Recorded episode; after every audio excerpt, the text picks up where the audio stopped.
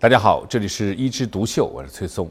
今天呢，咱们来聊一聊现在一个非常时髦的一个名词，叫颈动脉斑块。那么这个斑块到底是意味着什么呢？其实它就意味着动脉粥样硬化。因为动脉粥样硬化是个全身性的疾病，我们可以在脑子里因为动脉粥样硬化形成脑中风，可以在心脏里因为动脉粥样硬化形成心肌梗死。但是没有发生这些事件之前，我们能不能提前知道呢？有，我们通过人的一些窗口来了解动脉是不是粥样硬化了。比如说，我们看一下眼底，看眼底的时候可以看到小动脉，哎，可以知道我们体内的小动脉是不是有硬化。那么心脏和脑子的血管可不是小动脉，是中大动脉啊。那看哪里？哎，就看颈动脉。因为颈动脉它就比较表浅，它除了外面一层皮肤以外，没有其他的遮挡，所以我们直接可以用超声放到你的颈部，就可以检测到颈动脉有没有粥样硬化。如果有的话，那么和心脑血管病就有一些联系。据美国的弗洛明汉的一个研究啊。颈总动脉的斑块和我们心血管病的发生率非常有关系，而颈内动脉的斑块呢，和我们的脑中风的发生率很有关系。其实就是说，我们颈动脉如果做出斑块了，心脑血管也差不多也可能长斑块了。古人有句话叫“以一斑窥全豹”，我们是说以一斑看全身血管。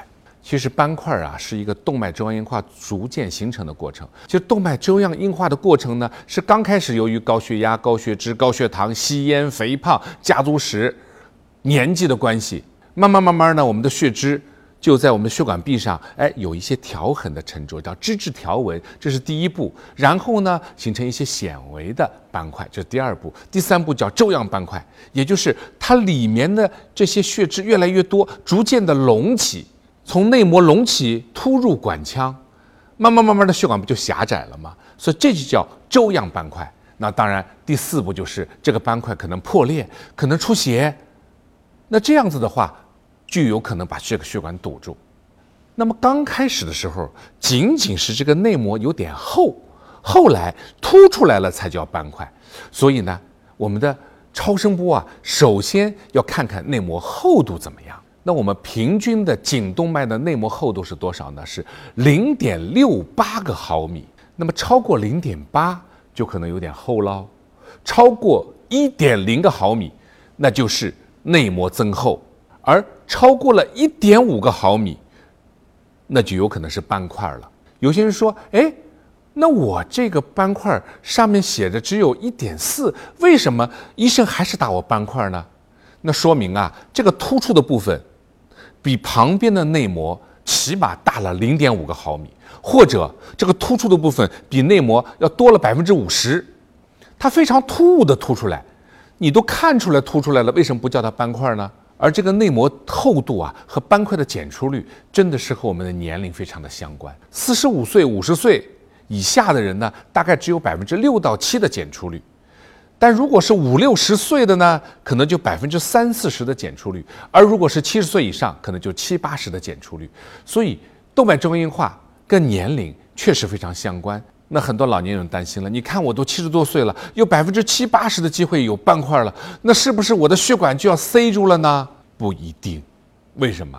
这个斑块啊，还有稳定和不稳定之说。稳定斑块呢，它虽然是斑块，但是它不会出问题，也就是它不容易堵住，而不稳定斑块呢，很容易出现刚才说的斑块内的出血，啊，溃疡、破裂，引起血管的堵塞。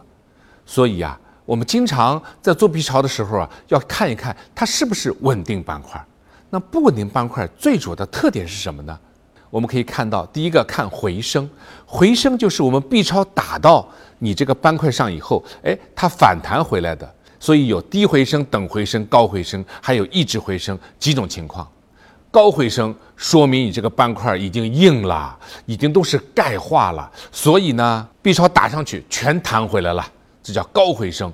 恭喜你，高回声的斑块基本不会掉下来了，不会破了，因为它已经硬得像块石头了。只要不太大，那就让它去吧。这就是老化的一种表现嘛。而跟高回声相对的低回声，说明啊，这个斑块里呀，还是有很多的血脂脂质的，还是很软的，还是很容易破的。所以低回声是一种相对高危的表现，而抑制回声就是整个一个斑块里有点糊里糊涂的，哎，好像不是一种东西，那是不是里面已经出血了呢？